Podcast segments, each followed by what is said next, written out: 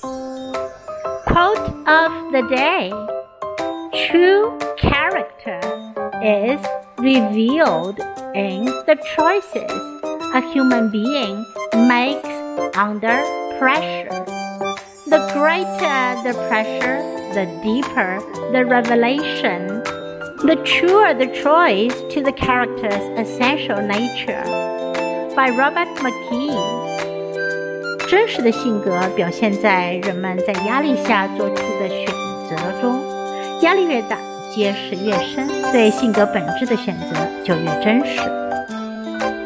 True character is revealed in the choices a human being makes under pressure. The greater the pressure, the deeper the revelation, the truer the choice to the character's essential nature. Word of the day: reveal，揭示、显示、透露。 Reveal